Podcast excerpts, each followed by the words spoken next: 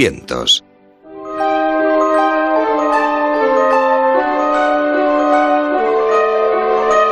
Ecos del pasado.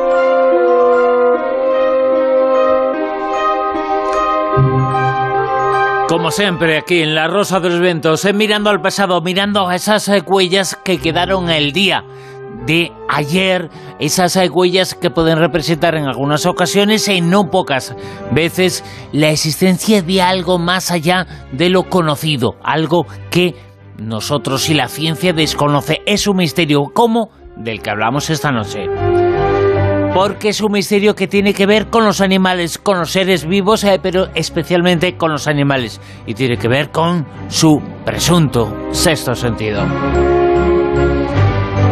Que es un tema del que vamos a hablar aquí con Laura Falcolara en Ecos del pasado. Laura, muy buenas, ¿qué tal? Buenas noches, Bruno. El sexto sentido de los animales, eh, de las mascotas, son fundamentalmente eh, perros y gatos, pero parece, todas las investigaciones indican eso. Las investigaciones, por un lado, que tienen un sexto sentido y por otro la experiencia de cada uno. Cada uno tiene fascinantes recuerdos de lo que han vivido con sus mascotas. Mira, la verdad es que tienen una capacidad premonitoria excepcional y de hecho son capaces de detectar la proximidad incluso de terremotos o incluso fíjate bien lo que te voy a decir, son capaces de predecir el comportamiento de una persona sabiendo si miente o dice la verdad. Lo más llamativo eh, no solamente es ya la parte paranormal, sino en el día a día tienen cosas increíbles. La mayoría de animales eh, tienen unos sentidos mucho más afinados, como sabemos, que el ser humano, lo cual les permite eh, ser conscientes de cosas que nosotros ni tan siquiera intuimos. Los perros, por ejemplo, tienen 40 veces más células olfativas y aunque su vista no les permite identificar un objeto inmóvil a más de 300 metros, sí que lo pueden oler.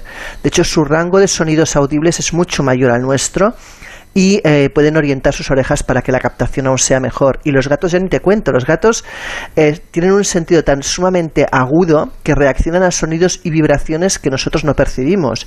Están equipados de, de, una, capacidad auditiva sumamente em, sensible. De hecho, incluso su vista es excepcional. Eh, pensemos que ven en la oscuridad, que su olfato está muy desarrollado, que son sensibles a fenómenos eléctricos, barométricos e incluso pueden saber cuándo va a llover o pueden detectar un terremoto o una erupción volcánica antes de que ocurra. Fíjate que hubo un estudio de un investigador, hablamos de Ota Misuaki, que es profesor de ciencias veterinarias de la Universidad de Agricultura de Tokio, en Japón, y este hombre demostró que el 20% de los perros y el 30% de los gatos podían presentir con anticipación de tres horas un movimiento telúrico. Es decir, que incluso hay animales como los peces carpa, que nos parecen la cosa quizás más tonta del mundo, pues estos pobres peces son capaces de percibir movimientos telúricos hasta dos semanas previas a que ocurran. Bueno, entre las conductas inusuales de perros y gatos eh, está, por ejemplo, que 24 horas antes de que ocurra algún tipo de fenómeno de este estilo, empiezan a ladrar fuertemente, se asustan, se esconden, huyen, muerden a los dueños inexplicablemente o empiezan a maullar realmente con locura, ¿no?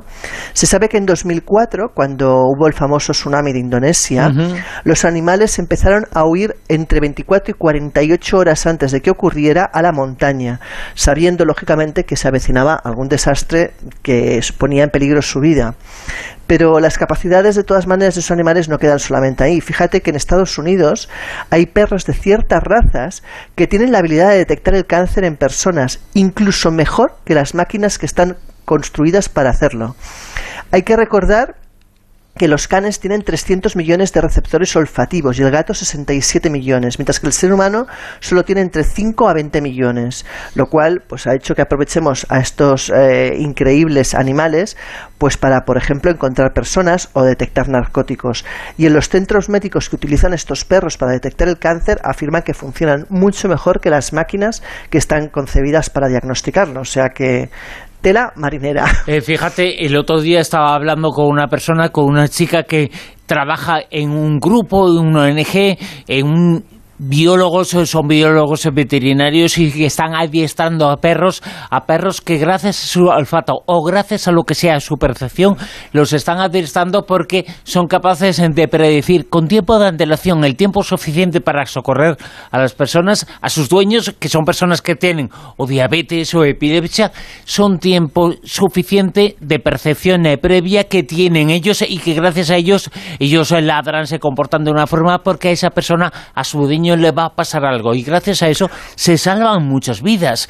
es que gracias a la percepción animal se, salva la vida de las personas. Fíjate, yo recuerdo cuando me quedé embarazada de mi hija, que fue un accidente, con lo cual no, la, no, no era un, embarazo, tampoco no era deseado, pero no buscado. Y, el primero que se dio cuenta fue mi perro. Tenía un cachorro en aquel momento de, de, eh, de Golden y de repente el, cachorro empezó a comportarse muy extraño, no me dejaba a sola ni a, ni a sombra, eh, se me ponía al lado, se me sentaba en la falda, pero como muy obsesivo de que nadie se me acercara. Y claro, cuando supimos que estaba embarazada entendimos perfectamente el comportamiento del animal. O sea, el primero en saberlo fue él. Es muy curioso en ese sentido. Fíjate, es que tienen comportamientos eh, realmente extraños. El propio el hombre más citado en el mundo. Bueno, o sus citas son las más conocidas, eh, pero es que le ayudaron en este caso a los felinos. Hablamos de Winston Churchill. Tiene unas experiencias fascinantes y también las eh, podemos contar y las vamos a contar ahora, de hecho que Winston Churchill estaba muy enfermo, estaba en cama, atendido por sus médicos, y, bueno, todos pensaban que iba a salir de eso, que, que, había mejorado. De hecho, la noche en que ya todos pensaron que estaba fuera de peligro, su gato empezó a maullar, a ponerse muy nervioso y a querer salir de la habitación donde estaba Churchill, cosa que extrañaba a todo el mundo. Bueno, pues al día siguiente Churchill amaneció muerto y llegaron a la conclusión evidente de que su gato había presentido la muerte mucho mejor de lo que le habían hecho los doctores.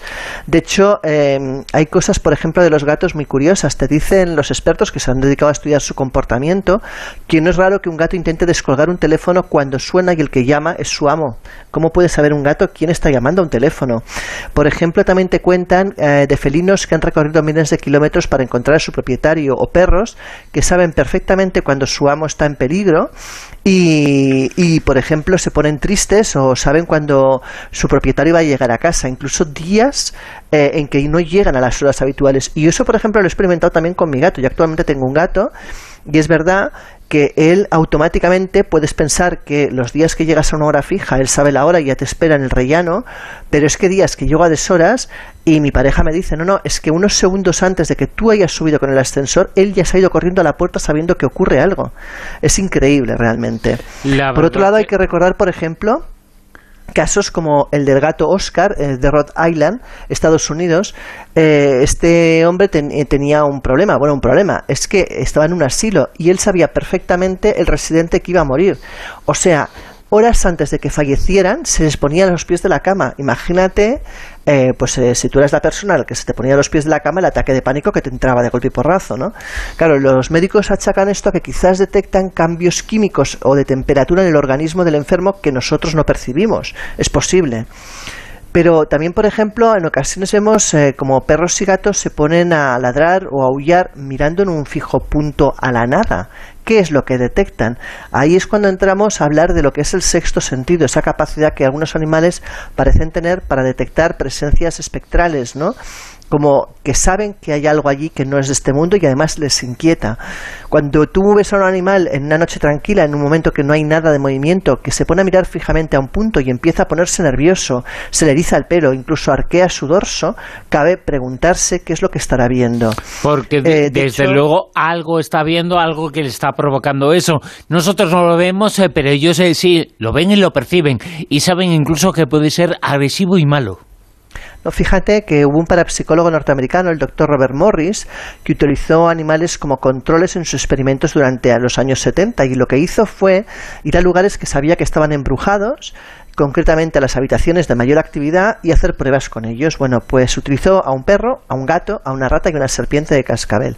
Con el perro lo hizo entrar en esa habitación donde habían bastantes sucesos y solo entrar al metro eh, de distancia de la puerta, el perro empezó a gruñir a su dueño y volvió a salir eh, automáticamente por la puerta. No hubo Dios que pudiera pararle y ni tan siquiera hubo nadie capaz de hacerle volver a entrar.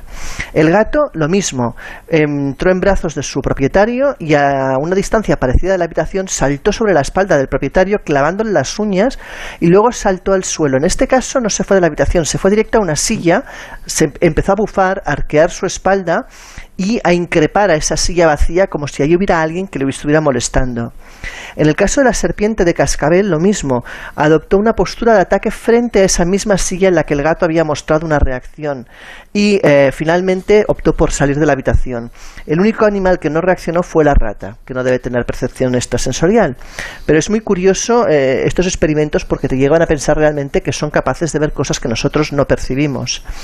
La verdad es que y, sí, es que hay muchos casos, eh, has comentado algunos, la verdad es que los casos investigados eh, por este parapsicólogo nos demuestran que hay algo extraño como lo había también en este perro